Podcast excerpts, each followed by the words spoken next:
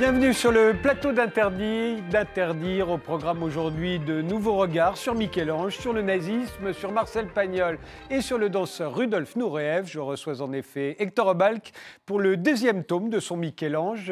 Il sera dimanche prochain à 20h sur la scène du théâtre de la Grande Comédie à Paris pour euh, Grand Art, le spectacle, un véritable one-man show sur euh, Michel-Ange. Je reçois également Jean-Louis Villerme pour son livre Le nazisme dans la civilisation, un essai dans lequel euh, Jean-Louis Villerme étend la responsabilité des crimes nazis à toute une idéologie occidentale qu'il va nous détailler. Ariane Dolphus pour euh, Saison numéro F, un projet international à l'occasion du 80e anniversaire de la naissance du célèbre danseur. À Paris, c'est au Centre de Russie pour la science et la culture du 5 au 7 décembre avec un festival de cinéma et une exposition photo. Et Nicolas Pagnol, le petit-fils de Marcel Pagnol, dont on, dont on adapte toute l'œuvre en bande dessinée, Le temps des amours, le quatrième tome de ses souvenirs d'enfance, vient de paraître chez Grand Angle. Et nous commençons tout de suite en images. Quel est le style de notre époque? Qu'est-ce qui caractérise ce début de 21e siècle? Nos invités répondent. Et le premier, c'est Jean-Louis Villarme. On va regarder la, photographie que vous avez choisie. Vous allez nous expliquer pourquoi celle-ci. Alors ça, c'est le vénérable Vinatou. Euh, Barbette Schroeder a fait un film, il n'a même pas voulu lui consentir son nom, il a appelé le vénérable W.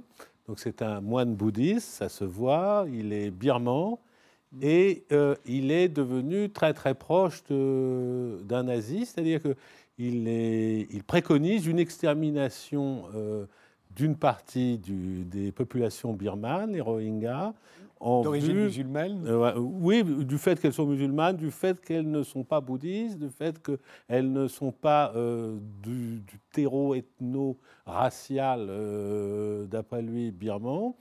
Et, et c'est intéressant, j'ai pensé que c'était intéressant parce que nous, on nous a appris à l'école qu'en 1945, le nazisme était mort, ce qui est d'ailleurs techniquement vrai, le mouvement s'est interrompu par des événements militaires, mais que pourtant, dans l'endroit où on, s'attendait le moins à le trouver, un moine bouddhiste, euh, les gens les plus sereins de la Terre, eh bien, euh, le virus a également frappé. C'est pour ça que je me suis permis de vous envoyer cette photo. Hector Balk, euh, vous avez choisi un tableau. Un tableau de Thomas Lévillane. À l'huile d'un jeune artiste qui maintenant a quand même middle-aged, et qui est à la Villa Médicis, qui s'appelle Thomas Lévillane. Et quand on fait un zoom sur ce tableau, attendez, prenez un peu de temps avant de le faire, sans doute un paysage, je ne sais pas d'où il est, de la Drôme ou des Pyrénées, il y a un baigneur euh, qui est là, et qui, euh, si on va le regarder en gros plan, va venir tout de suite, est en train de regarder son portable. Donc il s'agissait de montrer, d'avoir une image qu'on n'aurait pas eue dans aucun des siècles passés, c'est-à-dire quelqu'un qui tourne le dos euh, un paysage magnifique pour regarder ce qu'il y a sur son portable. C'est à peu près le propos, si je me souviens bien, de Bruckner. De Pascal Bruckner, quand il, était, quand il est venu, il a montré une image euh, aussi. Il, euh, se plaignait de tous ces gens qui regardent leur portable au lieu d'assister à l'anniversaire de leur mère ou de leur grand-mère. Et je pense qu'on peut, je, partage tout à fait ce que disait Bruckner, je pense que c'est tout à fait un signe des temps et que le portable est, est un vrai cancer pour une certaine socialité, mais je pense que c'est aussi le contraire je pense qu'en fait, en vérité, c'est un mauvais usage du portable. Peut-être que lui, il est en train de lire Shakespeare euh, et qu'il ne pourrait pas le lire s'il était, parti avec les huit tomes. Peut-être qu'il est en train d'écrire une littérature amoureuse euh, du plus haut degré. Euh, on ne sait pas. Ce que je veux dire par là, c'est que le portable, c'est comme l'Internet, on peut en dire du mal, mais en fait, on ne dit que, on ne parlerait ainsi que du mauvais usage de ce portable ou de cet Internet. Mais il y a aussi un bon usage qui permet au portable de, euh, disons, d'évoluer euh, bien plus rapidement qu'en euh, en lisant les mêmes livres. Voilà. Et vous, Nicolas Pagnol, vous avez choisi une image qu'on va voir apparaître. Oui, c'est une photo que j'ai prise il y a environ un an à Madagascar. Et en voyant ce, petit garçon et le, ce regard tellement dur, plein de désespoir, bah, j'ai voulu faire simple en fait. L'an 2000, mais en fait, c'est l'histoire de l'humanité. Euh, tout ce que nous faisons devrait être fait pour le bonheur euh, des générations futures. Euh, vous parliez d'utilisation de la technique, de la technologie. Il n'y a pas de bon, il n'y a pas de mal dans, dans la technologie. Il n'y a que l'utilisation que nous en faisons.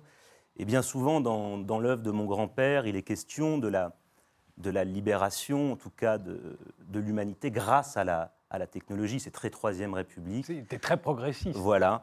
Et euh, je crois qu'aujourd'hui, euh, on se, on se rend bien compte qu'effectivement, ça dépend de l'utilisation que l'on fait de, de cette technologie. Et, et cet enfant a, a déjà un regard d'adulte, un regard d'homme désillusionné et d'une violence euh, incroyable. Et ça m'a profondément bouleversé. Mais c'est pas typique du 21e siècle. Non, je dis pas que c'est typique du 21e siècle, mais je dis qu'on a Ah. peut-être souvent tendance à l'oublier. Et que, voilà. Ariane Dolphus? Oui, alors moi, c'est du bon usage de la technologie, justement. Voici une euh, Sea Bubbles. C'est euh, alors, euh, c'est une voiture, c'est un avion, c'est un bateau, allez savoir. Et c'est la création d'un Français, Alain Thébault, qui avait déjà conçu l'hydroptère hein, avec Éric Tabarly, et d'un Suédois qui est champion de planche à voile. Et ils ont imaginé cette petite voiture, euh, enfin, cette, cette chose flottante. euh, Qui est au-dessus de l'eau. Hein. qui est au-dessus de l'eau, ah oui, Qui oui, qui vole, hein, parce qu'à un moment donné, le, le- le foil s'élève. Enfin, c'est comme les fameux bateaux euh, de la, la course du Rhum. Et, et, et on espère qu'on pourra naviguer sur la Seine. On- ils viennent de faire les premiers essais au mois de, au mois de mai. Alors, euh, c'est très compliqué, visiblement, parce que la mairie de Paris dit qu'on ne peut pas aller au-delà de 20 km/h. Et ce- cette, cette petite chose extraordinaire va à plus que 20 km/h. Donc, ils ont beaucoup de mal à, à concrétiser euh, la chose. Et puis, euh, voilà, je trouve que c'est très poétique, que c'est une belle invitation au voyage. Et, et, Et ça euh, fait rêver depuis le temps qu'on rêve de voitures volantes, de bateaux Exactement, volants. et- exactement. Et Nourayev était un grand voyageur, donc je suis sûre qu'il aurait aimé que ces petites sea bubbles euh, Et- passent juste en dessous de chez lui, qu'est Voltaire. Et Et Est-ce que ça fait du bruit? Et ça ne fait pas de bruit. Alors c'est électrique, pas de bruit, pas de vagues, pas de CO2. Enfin bref, c'est... on attend ça avec impatience. C'est totalement aseptisé. Aussi, On commence cette émission.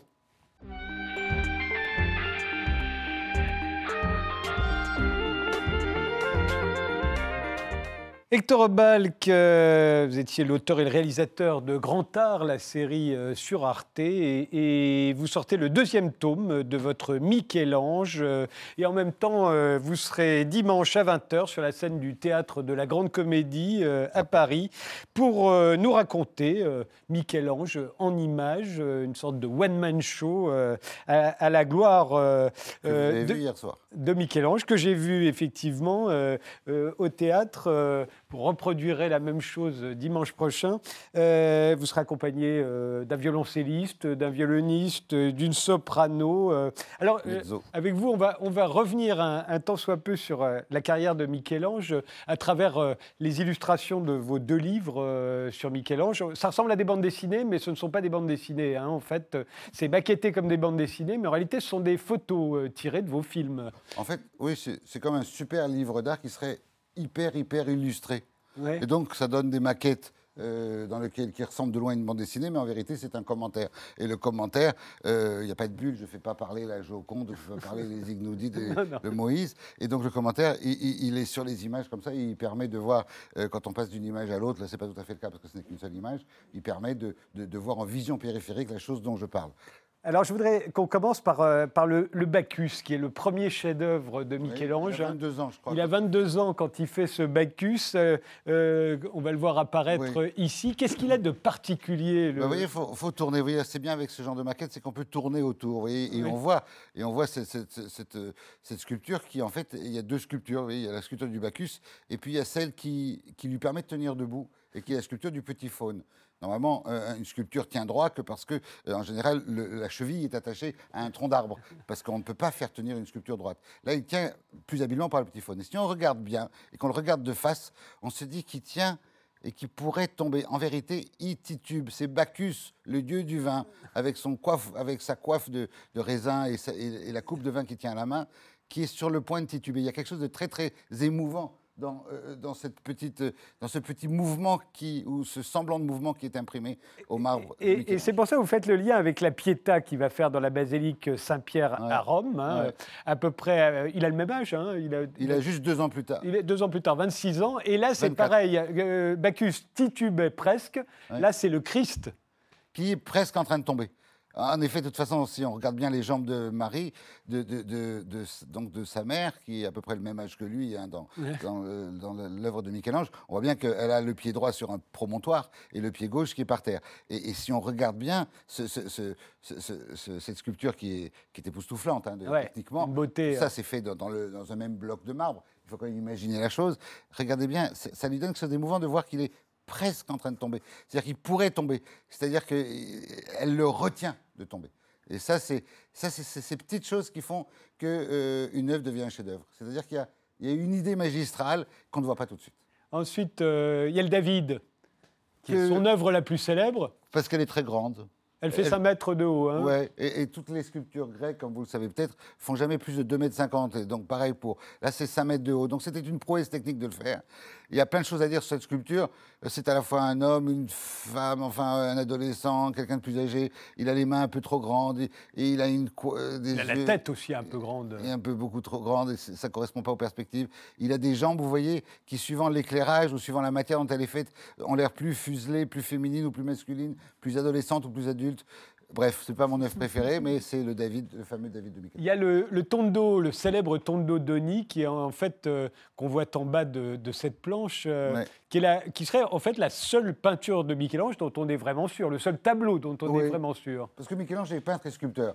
Euh, en fait, il est surtout sculpteur et en tant que peintre, il a réalisé une dizaine de tableaux. Malheureusement, il y en a plein qui ont disparu, euh, beaucoup euh, sont des collaborations, beaucoup sont douteux. Le seul vrai tableau, alors peut-être que vous, que, aurez une meilleure image euh, si vous l'avez en plein écran, et on voit ce tableau est assez, est assez extraordinaire. Avec, Il a 30 ans hein, quand il fait ça. il a, À ce oui, moment-là, 20 c'est c'est 29 vraiment un très oui, très beau tableau. Mais enfin, évidemment, son, Excellent. sa- son tableau le plus célèbre, c'est le plafond de la chapelle Sixtine. Il fait 500 mètres carrés.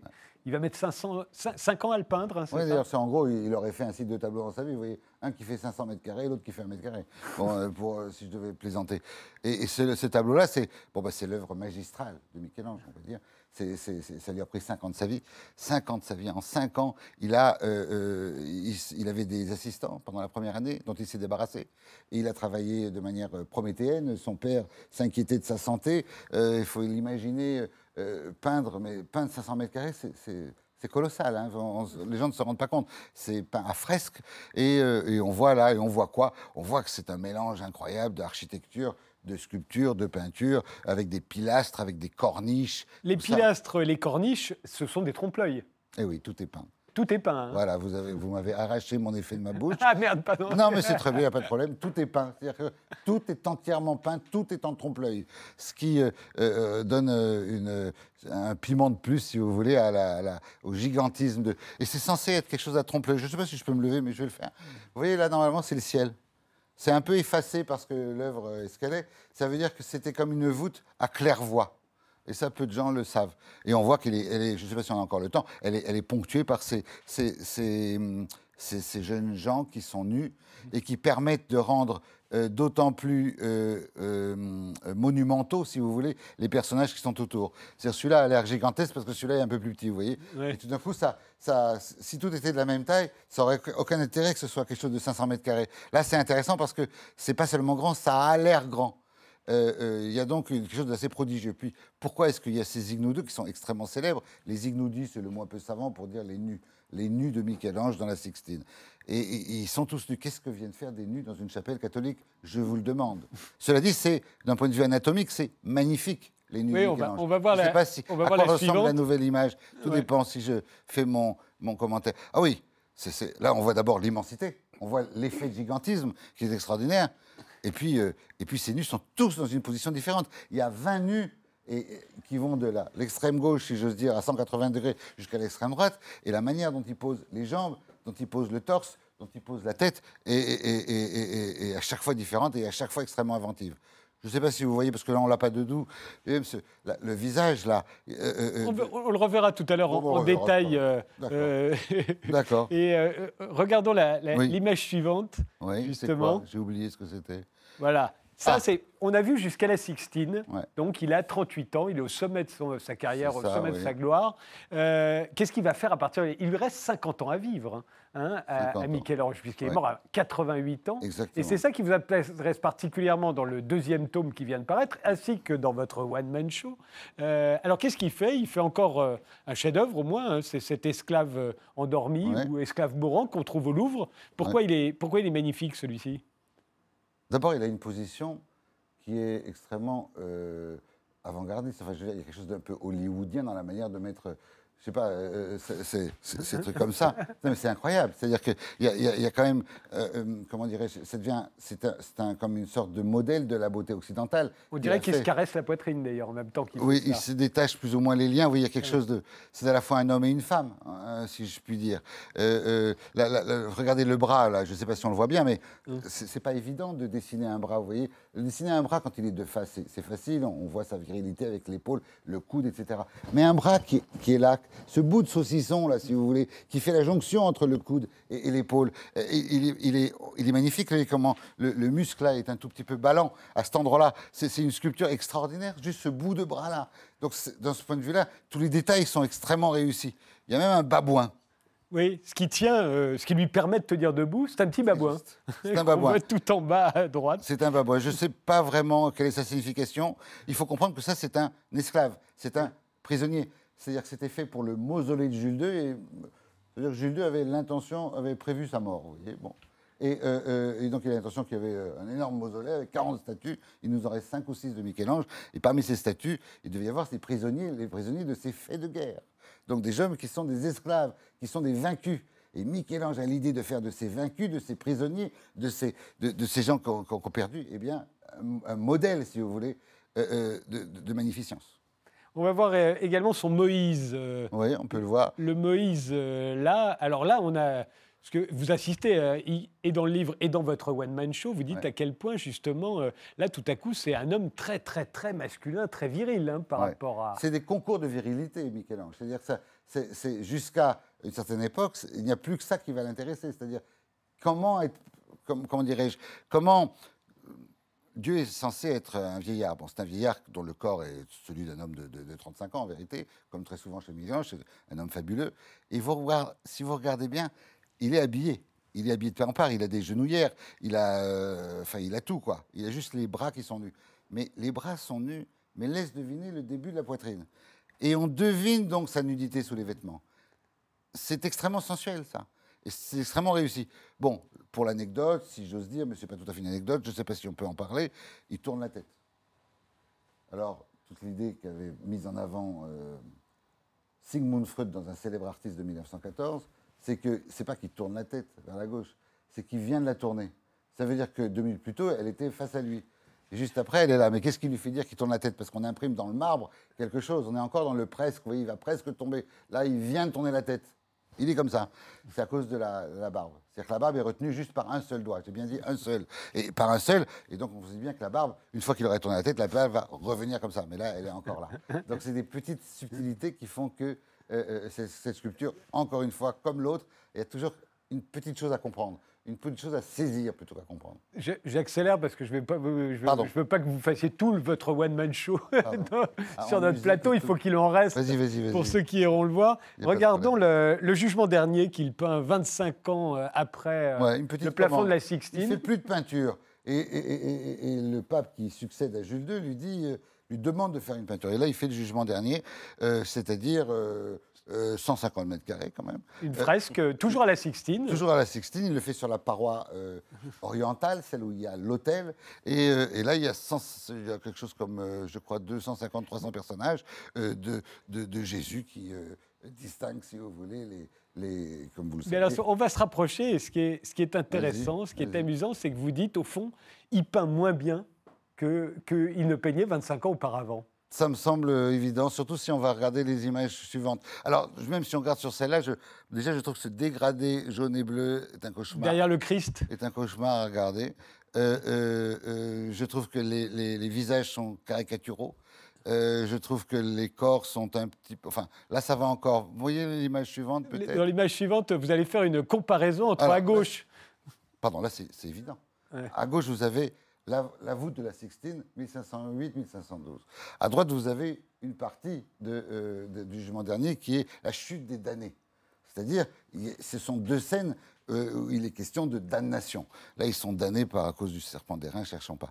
Mais vous voyez, à gauche, il n'y a que peut-être que trois personnages, peut-être qu'il y en a quatre ou cinq, mais pas plus, qui forment une foule. Avec très peu de personnages, on fait une foule. Et regardez comment ils sont entrelacés. Regardez comment les jambes sont mises les unes par rapport aux autres. Regardez l'inventivité. Et j'ai envie de dire aussi la sensualité. Et qu'à droite, c'est juste, c'est musculeux. Je suis désolé, c'est musculeux, c'est plat, c'est moins intéressant, c'est moins bien. C'est, c'est, c'est, c'est- vous voyez ce que vous pouvez sur un écran de télévision, mais je veux dire, c'est, faut, faut vraiment aller voir mon show pour, euh, pour s'en rendre compte. hein. Et, et- et vous montrez d'ailleurs à, quel point, euh, jusque-là, il avait toujours progressé, euh, Michel-Ange. Vous Oui. faites euh, une comparaison, on va la voir euh, à, à l'image suivante. Ah oui. voilà, vous, vous avez daté Oui. les, les parties de la, si- du plafond de la Sixtine et, et vous montrez qu'entre 1509 et 1511, il fait des progrès considérables. C'est considérable. C'est-à-dire qu'il commence du côté euh, occidental pour finir du côté oriental. Alors là, vous me montrez ces deux images-là, je vais les commenter. Euh, du côté, donc, et au milieu, il y a le- la création euh, d'Adam par Dieu. Si vous comparez, il y en a une qui est, vous voyez, le- les en haut deux- à gauche. En haut à gauche, c'est une jeune femme, c'est une sibylle, ça veut dire un devin du genre féminin. Et en haut à gauche, en bas, il y en a une. Bon, bah, c'est une jolie femme. Et à droite, c'est- juste une beauté étrange. Je voulais dire en bas à gauche. En bas à gauche, pardon. C'est une beauté étrange, avec son corps. en deux ans, le, le- le progrès est considérable pour Mais vous. C'est considérable. C'est- je crois que c'est encore plus spectaculaire si on regarde le nu. Là, c'est un droite. nu académique, à droite, et en bas, c'est un nu michelangelesque dans lequel, euh, comment dirais-je d'abord, dans lequel il n'a pas eu besoin de dessiner tous les muscles comme il l'a fait en haut, mais surtout, il y a une sensualité de la, de la comment dirais-je, de la, de la, de la carnation, ça veut dire de la manière de dessiner euh, euh, le- le- la, peau et le, le- vous voyez le, Ouais, comment dirais-je, le- la lumière rasante sur son, son dessin. Mais la chose la plus jolie qu'il y a, c'est la position de la tête. C'est Qui est bizarre, hein, pourtant. Qui est à peine un peu décroché, qui fait tout le charme michelangelesque, c'est-à-dire un peu étrange. De, vous voyez, on se dit, eh, comment est-ce qu'il peut être aussi vertical? Il est juste à la limite entre le, quelque chose qui est, qui, qui est probable, mais qui n'est pas possible. Alors pour, euh, pour terminer, vous dites qu'au fond, pendant ces 50 ans euh, euh, de vie de Michel-Ange, ce qui va faire le mieux, ce sont ses dessins. Oui. Il va faire 400 dessins que vous trouvez prodigieux. Prodigieux. On va en voir jusqu'à quelques-uns. Vous, vous montrez que, à quel point il, est, il a toujours extrémisé les corps. Oui, comme un professeur de gymnastique. Fais-moi une torsion, tourne à 90 degrés. Euh, et, il va jusqu'à demander à, à son crucifié, là, qui s'appelle Aman, euh, euh, de lui. c'est une façon de parler, quand je dis il va lui demander, évidemment, vous, vous comprenez, à lui faire un, un crucifix baroque. Enfin, plutôt, pas un crucifix, un- une croix baroque qui tourne à 90 degrés entre le, le repose-pied et la traverse. Une autre, parce que j'accélère parce qu'il va y avoir une pause. Alors voilà son, son Christ ressuscité. C'est magnifique. Déjà, y a- on ne peut pas dessiner un- quelqu'un qui, qui lévite. Vous voyez, un Christ ressuscité, c'est quelqu'un qui ressuscite. Donc, il va monter de son tombeau pour aller au ciel. Il n'est pas juste debout. Il a un centre de gravité euh, qui est censé flotter. Donc, ça veut dire qu'il n'y a personne pour, pour, pour, poser dans un atelier en forme de, de, lévitation. Et il y a quelque chose d'assez admirable à montrer à la fois l'agilité du cosmonaute et l'impérieuse gestuelle du Christ, si vous voulez. Il fallait que ce soit, que ça ait de la tenue et qu'à la fois, euh, euh, il y ait une sorte de liberté des membres dégingandée. Je ne sais pas si on a une image après de quoi elle parle. Et en fonction, je vous dirai. Là, c'est la, c'est la Pietà, Oh là euh, une autre Pietà Oh là qui est ça, magnifique. C'est sublime, ça. C'est sublime. Qui va s'imaginer? Je ne sais pas si on a le droit après une image, c'est pas grave. Qu'est-ce que c'est ça? C'est une forme assez compacte. C'est une masse humaine, dans laquelle on distingue d'ailleurs de façon admirable, admirable la différence entre, euh, euh, entre la chair humaine et euh, les drapés du, tissu vaguement transparent de la Vierge. Mais quand vous regardez cette masse humaine faite de chair, de clair et de foncé, dans votre tête, vous allez faire un, zoom, sur les trois personnages qui sont en haut. Ces trois visages un peu à la Goya, un peu comme si on était dans un film d'épouvante. Comment est-ce qu'on aurait pu imaginer que dans ce tableau extrêmement complet, qui mélange la mort et la douceur, il y ait aussi cette partie-là C'est-à-dire que c'est ça un chef-d'œuvre. Un chef-d'œuvre, c'est quand on, on rentre dedans et puis il y a encore un autre chef-d'œuvre, comme dans une poupée russe, et qui fait euh, l'intérêt d'un dessin pareil. On, on en voit un autre, euh, un de ses plus beaux d'ailleurs. euh, Et totalement inconnu. C'est Ouais. une masse de, humaine, c'est un nuage d'humanité dans lequel, si, en fait, vous voyez, c'est comme un nuage, et, et c'est cette masse humaine qui, quand on va à l'intérieur dedans, qui est faite, c'est par les interstices qu'on devine les corps des gens, euh, les, les- vous voyez, là, c'est- extra. C'est extra parce que, euh, si vous voulez, euh, euh, plus on, s'éloigne euh, du centre de ces masses humaines, plus le dessin est juste effleuré. Il y a quelque chose de... C'est presque euh, Cézanne, 400 ans avant Cézanne. C'est-à-dire qu'il y a- un sens euh, plastique euh, qui n'est plus du tout celui de faire des perspectives de folie euh, qui sont tellement faciles à faire, mais d'essayer de faire ce que j'appelle une perspective dans le mur. C'est-à-dire de faire qu'à l'intérieur d'une masse, il y ait suffisamment de recoins, d'interstices, de clairs, de pleins, de déliés, etc., et qui font la sensualité de quoi? De ce dessin ou encore des sculptures. Des sculptures qui sont des groupes humains aussi. Une dernière sculpture, euh, et, et- et le reste, il faudra le découvrir euh, ou dans votre livre, Ou dans mon euh, show. ou, sur, ou dans votre One Man Show dimanche prochain. C'est sa dernière œuvre connue, hein, c'est un Christ encore, une Oui. descente de croix. Une descente de croix. Alors en deux mots, Ah ben là, en deux mots. Déjà, on est un peu choqué. On dit ah c'est dommage, c'est pas aussi fini que. Bah, c'est comme ça. Euh, il inachève presque tout, donc là c'est inachevé. Mais ce qui n'est pas donc euh, en effet le, visage en haut à droite, comme vous voyez, il est, ben, il est brut, il est brut de pomme. Des gens trouvent ça très moderne avant la lettre, mais c'est sûr que c'est moins beau que la fameuse Pietà de Rome. Mais ce qui n'est pas du tout inachevé, ce qui est tout à fait magnifique, c'est le corps du Christ. D'ailleurs, dans lequel il n'y a pas de jambe gauche, hein, vous remarquerez. Mais ce corps du Christ, plus, comment dirais-je, on, serait passé ainsi dans la vie de Michel-Ange de, la prouesse, de la virilité la plus musculaire, si vous voulez, au corps, euh, au corps euh, euh, désarticulé. Et, là, c'est un, un, un comble de corps désarticulé que ce Christ qui signe la fin de sa vie et de ses derniers jours. le livre, c'est chez Azan, et, et le, le show, Grand Art, le spectacle, c'est rue de Clichy, au Théâtre de la Grande Comédie, dimanche prochain, à partir de 19h30, mais ça commence à 20h. On fait une pause, on se retrouve juste après.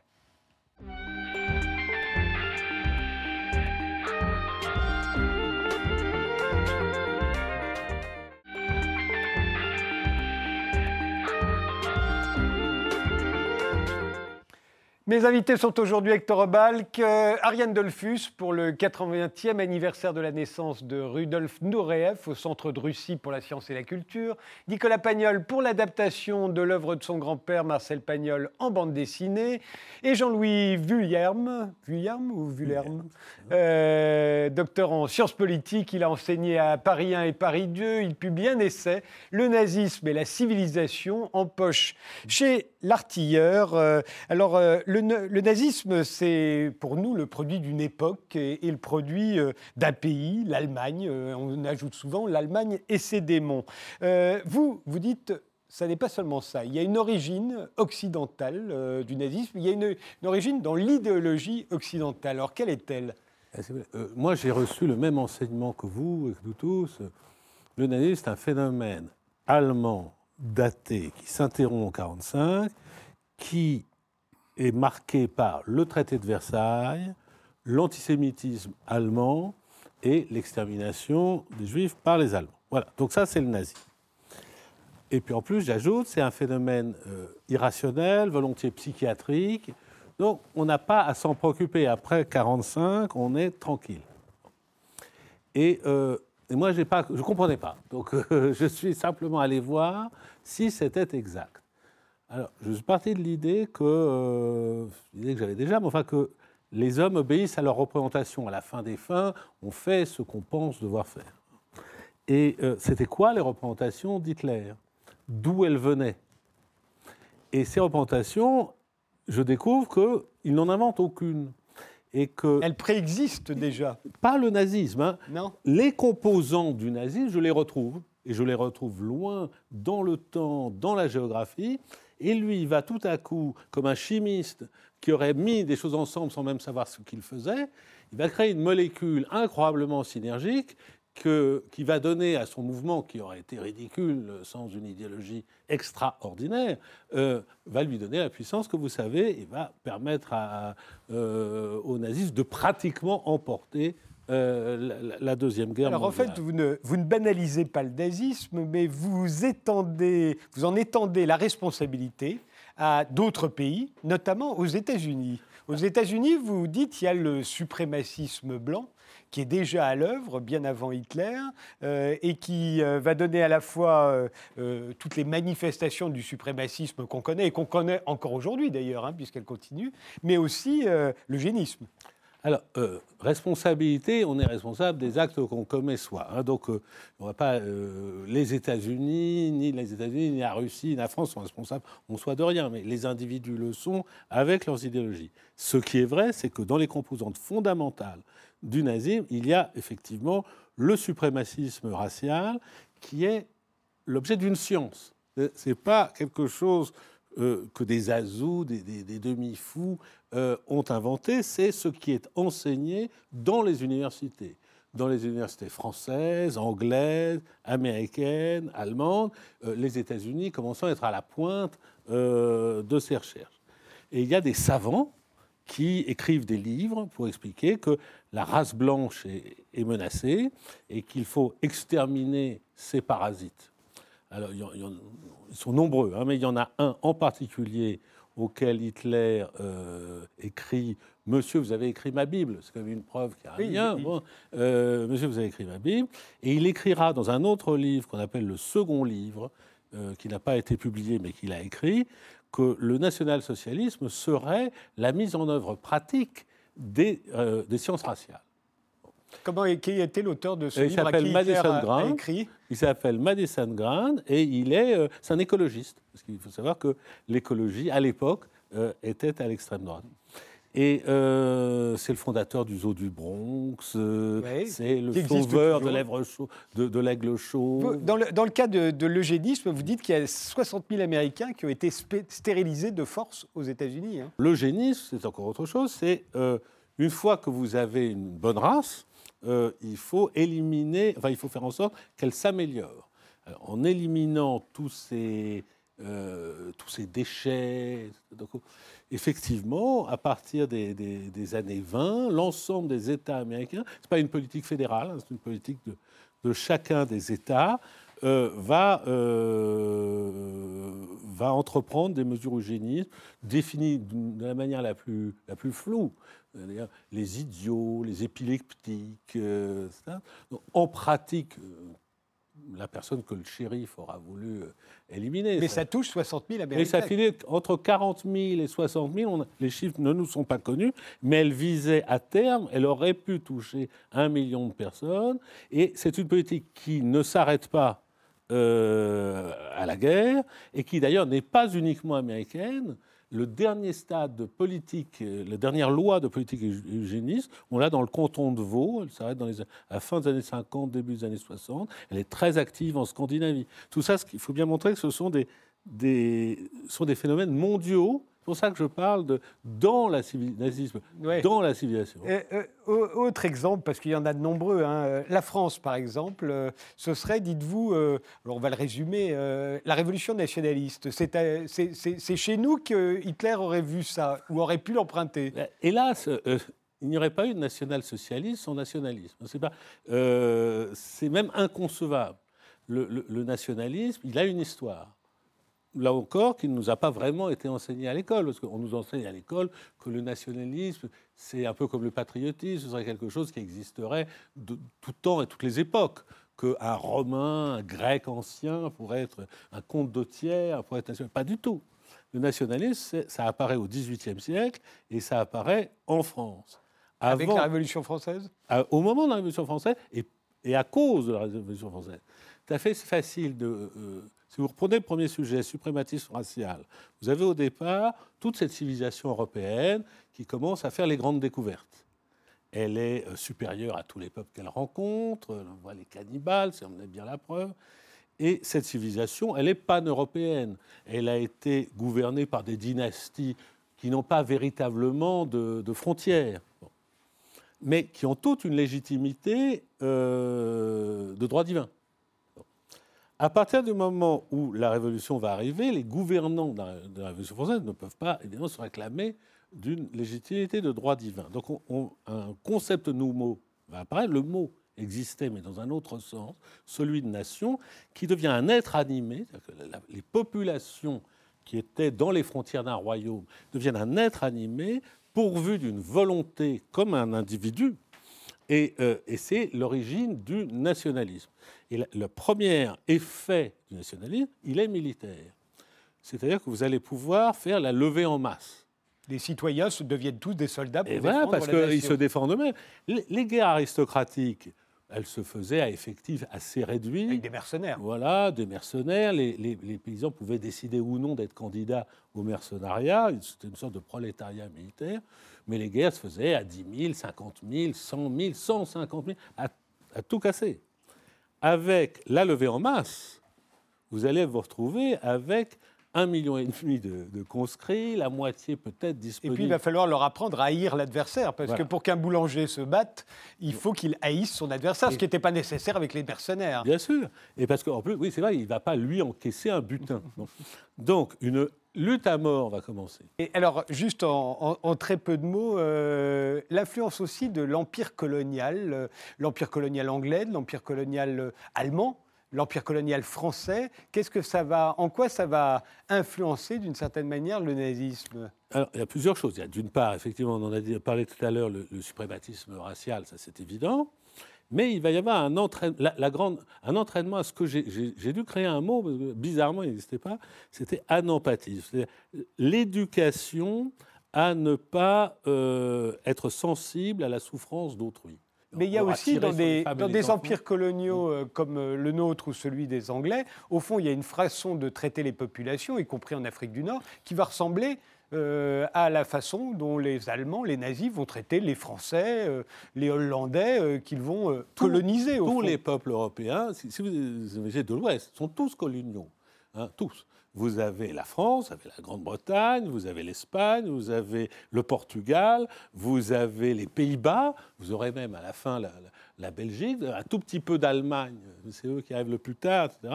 Et quelques tentatives italiennes un peu avortées. Mais en gros, tout le monde et tout le monde se comporte de la même manière. Les conditions dans lesquelles le, Pérou, la terre de feu, euh, a été conquise avec des massacres de population où on achetait pour, rire, euh, des bras, des testicules, des choses comme ça, des choses sont totalement attestées. Donc ça n'est personne en particulier. Ce sont tous les empires coloniaux qui se sont comportés de cette manière-là. Et inévitablement, euh, ensuite, on a transporté ça en Europe.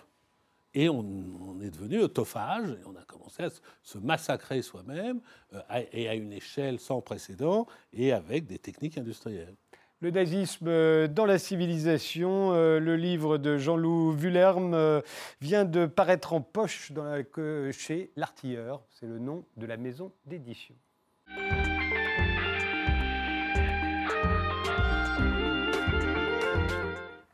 Ariane Dolphus, euh, vous êtes la biographe euh, du danseur euh, Rudolf Nureyev. Euh, votre biographie Nureyev l'insoumis était sortie en 2008, hein, si je me souviens Mhm. bien.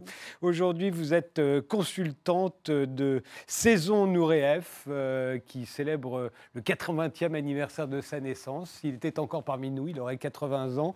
Une célébration qui a lieu aussi bien à Moscou qu'à Paris. À Paris, c'est au Centre de Russie pour la science et la culture euh, du 5 au 7 décembre. C'est donc un projet international, à la fois, alors ici à Paris, festival de cinéma et, exposition photo, euh, des photos qu'on va voir. euh. mais j'aimerais revenir avec vous sur la personnalité de cet artiste hors du commun, hein, Rudolf Nureyev. Il a, il a révolutionné la danse. Euh, Est-ce qu'il s'est fabriqué tout seul? Parce que vous racontiez dans votre, dans votre autobiographie, au fond, qu'il se dresse en permanence euh, contre ses professeurs. C'est l'URSS à l'époque. Euh, euh, il est là en permanence à leur reprocher de, vouloir uniformiser tout le monde. Alors, est-ce à dire que euh, ce danseur très singulier euh, se doit, doit tout à lui-même?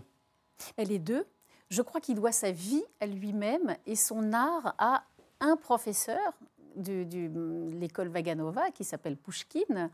Euh, mais je pense que toute, la manière dont il interprétait ses ballets, effectivement, tient à lui-même. Et effectivement, sa grande théorie qui- qu'il euh, euh, explique très très bien dans son autobiographie est de dire, mais la danse, ça n'est pas la reproduction, euh, d'une chorégraphie euh, centenaire, que- comme, comme on danse le lac des Cygnes, que l'on voit ici, c'est Marius Petipas, c'est 1895. Bon voilà, lui, il estimait qu'il pouvait danser le prince du lac des Cygnes comme il voulait, avec ses émotions, ses états d'âme. Il, il disait souvent, euh, je pense comme je danse et je danse comme je pense. Et alors que le système soviétique, évidemment, interdit formellement ça. On est dans la reproduction absolument euh, impeccable de, de ce que les maîtres et les maîtres et les maîtres d'avant. euh, Alors pour, pour nous, ça a été une star extraordinaire. hein. Il est devenu d'ailleurs millionnaire. Il, il collectionnait les, Multi, les multi. maisons. Il fréquentait la jet set. Euh, C'est le danseur qui a donné le plus grand nombre de spectacles au XXe siècle, en tout cas, Rudolf Nureyev? Oh oui, je pense même, euh, enfin, dans la danse très certainement, et dans les années 70, il dansait jusqu'à 300 soirs par an. Oui, vous dingue. imaginez qu'en plus, il fallait voyager, il fallait apprendre, répéter les versions. Ça veut dire que tous les trois jours, il était en scène quelque part dans le monde. Et sachant qu'il dansait d'une manière très spectaculaire en plus. hein. Les- Oui, les photos ah, qu'on voit là en témoignent très souvent. Alors celles-ci, évidemment, ce sont des photos parfaites, Ouais. puisqu'elles ont été euh, euh, choisies par la photographe, Francette Levieux, mais qui me disait c'est très difficile de photographier Rudolf Nureyev, justement parce que sa force, et alors c'est drôle que l'on soit justement sur cette image-là euh, euh, de, de Don Quichotte, je pense, c- c- c- sa grande force était son élévation. Ouais. Mais comment photographie-t-on l'élévation Puisque on, on- on saute, c'est le même problème avec la, avec la sculpture, mais ici on voit bien à quel point euh, son élévation est remarquable. Et- Alors que, en revanche, il pouvait avoir les pieds un peu en serpette, comme on dit, c'est-à-dire dansait un peu Et- mal et proprement, on mais sait- c'est normal en On, sait aussi que Rudolf Nureyev, ça a été le plus célèbre dissident euh, du RSS. On se souvient particulièrement en France que le 16 juin 1961, à l'aéroport d'Orly, euh, du alors Bourget, du Bourget. Hein? Du Du Bourget, Bourget. pardonnez-moi. À l'époque, c'était encore le Bourget. Il est censé rentrer à Moscou. À ce moment-là, la compagnie du théâtre Marinsky avec laquelle il est venu part à Londres. Mais lui, il a commis tellement de phrases qu'il est sorti tous les soirs à Paris. Il repart à Moscou. Il y a le KGB qui est pas loin. Et à ce moment-là, il va, comme on disait à l'époque, choisir la liberté. Et on se rappelle, en tout cas, on nous a dit qu'il avait sauté la barrière. il Ah a oui, demandé alors- l'asile politique en France. Est-ce qu'il a sauté une barrière C'est normal, c'est un danseur. Il, il sautait tellement bien. Eh oui, c'est le grand mythe du, du saut vers la liberté, mais qui correspondait aussi à un livre qui était paru à l'époque d'un- précédent dissident qui avait euh, écrit le, mon- le- le saut vers la leap to freedom. Et, et Nureyev, eh ben non, en fait, après enquête, j'ai- interrogé vraiment tous les Tous ceux gens. qui étaient là. Hein. à tous ceux qui étaient encore vivants possiblement m'ont raconté comment ça s'était passé euh, au Bourget et il était effrayé. Il n'a pas du tout fait un grand saut que le louche a repris en fait aussi. Oui, dans Les uns et les autres, hein. C'est un C'est peu George pour ça Down que- qui Voilà, et- exactement. Et en fait, il était tétanisé, effrayé, il était en larmes, il, était, il voulait se suicider. Et il se cachait derrière les pylônes du, du hall d'entrée de, de- du Bourget. Et, et on lui a dit, enfin, il a fait venir, c'est compliqué, il, il a fait venir une amie qu'il venait de, de rencontrer qui était Clara Saint. Et Clara Saint était la fiancée de Vincent Malraux. euh, qui venait de se tuer dans un accident de voiture. Et donc, il a dû penser qu'elle allait pouvoir l'aider, notamment auprès de Malraux, qui était alors euh, ministre euh, des Affaires culturelles. Et, et elle est arrivée dans sa petite voiture et elle lui a dit Qu'est-ce que tu veux Euh, euh, Je veux rester là. Euh, Elle est allée voir les douaniers qui lui ont dit Eh ben, Écoutez, nous, on ne peut pas le prendre par les bras pour lui dire bah, Venez donc rester chez nous. Il faut qu'il vienne à nous et il faut qu'il. Nous serons au bar et il, vous, il suffira que votre ami fasse trois pas. Et il a fait trois pas, en fait, mais absolument tétanisé avec les gars du KGB qui étaient déjà un peu saouls et qui qui n'ont pas réussi à l'attraper. Dernier mot sur, euh, sur euh, Nureyev. Euh, euh, il a grandi dans la misère. hein, Oui. il, il venait d'une famille euh, tatare, musulmane. Oui, absolument. Tatar et Bachkir. Ouais. Euh, le- Lui n'a jamais pratiqué la religion musulmane, mais sa famille était musulmane. hein. Absolument, absolument. Et je pense que ça s'est beaucoup ressenti sur la haine que son père avait de l'idée qu'il fasse de la danse, parce qu'il était le seul garçon de la famille. Euh, vous voyez, ici, c'est vraiment Saint-Sébastien, hein, c'est sculptural. Hein, c'est- Michel-Ange aurait adoré. hein. Il était homosexuel, mais il ne l'a jamais dit. On sait Non, qu'il est mort du sida en 1992. Il n'a jamais dit qu'il était homosexuel. non, il n'a pas. Alors, les- les- la communauté gay, on lui en a beaucoup voulu à sa mort, en estimant que il, ça aurait été bien qu'il s'en. Mais à l'époque, hein, même aujourd'hui d'ailleurs, hein, quel acteur à Hollywood, par exemple, euh, fait son coming out? Eh ben, celui personne. qui l'a fait, par exemple, Rupert Everett. euh, Il en vit très eh mal. ben, et après, il a pu faire le, Voilà. que des rôles de- d'amis homosexuels. Alors que Exactement. les hétéros, eux, ont le droit de jouer les, les, les homos, mais les homos ne peuvent plus jouer les hétéros à- Absolument. à Hollywood. hein. En quoi il a révolutionné la danse pour vous? Mais parce que regardez ça, voilà. Il y a une certaine, il y a une masculinité, il y a une virilité, mais il y a aussi une certaine féminité dans son geste. Il a, il a désexualisé la danse, ou, ou hypersexualisé aussi, les deux à la fois. Et puis, il a, il a, il a quand même rendu crédible l'idée qu'on puisse être un petit garçon et, et, euh, et devenir célèbre par la danse. Et puis, il a fait venir un autre public. Regardez comment il l'apprend, là. C'est quand même... Eh, C'est magnifique. c'est pas du tout, euh, c'est pas du tout euh, euh, artificiel. Voilà, il, il- il la veut, hein, la danseuse là. Donc, vous voyez, c'est complètement habité. Et à Ouais. l'époque, les danseurs, d'ailleurs, ils le disent tous, euh, ils étaient tous engoncés parce qu'il fallait surtout euh, rien montrer, rien exprimer. Et lui, il arrive et il dit voilà, je, Mais pardon, il était son propre chorégraphe, j'ai pas compris? aussi, Aussi. aussi. Euh, Ici, c'est pas sa version, mais au très vite, il a chorégraphié, il a recorégraphié et relu les ballets. Là, justement, il est c'est à l'Opéra de Paris. Il est en train de faire répéter Don Quichotte. Toutes Euh, ces photos, on peut les voir au Centre de Russie pour la science et la culture. Euh, le projet, c'est Saison Nouréev euh, et c'est évidemment à l'occasion du 80e anniversaire de sa naissance. Vous en êtes euh, la consultante Ariane Dolphus.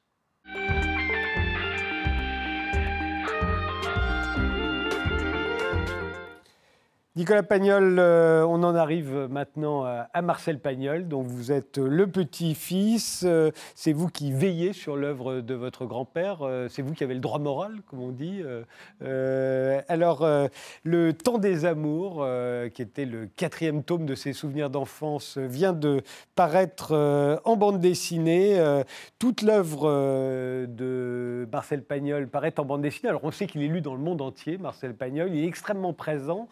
Euh, le, fait de faire paraître toute, son œuvre en, bande dessinée, euh, c'est dans, quelle idée? C'est que les nouvelles générations connaissent Marcel Pagnol aussi bien que, les anciennes?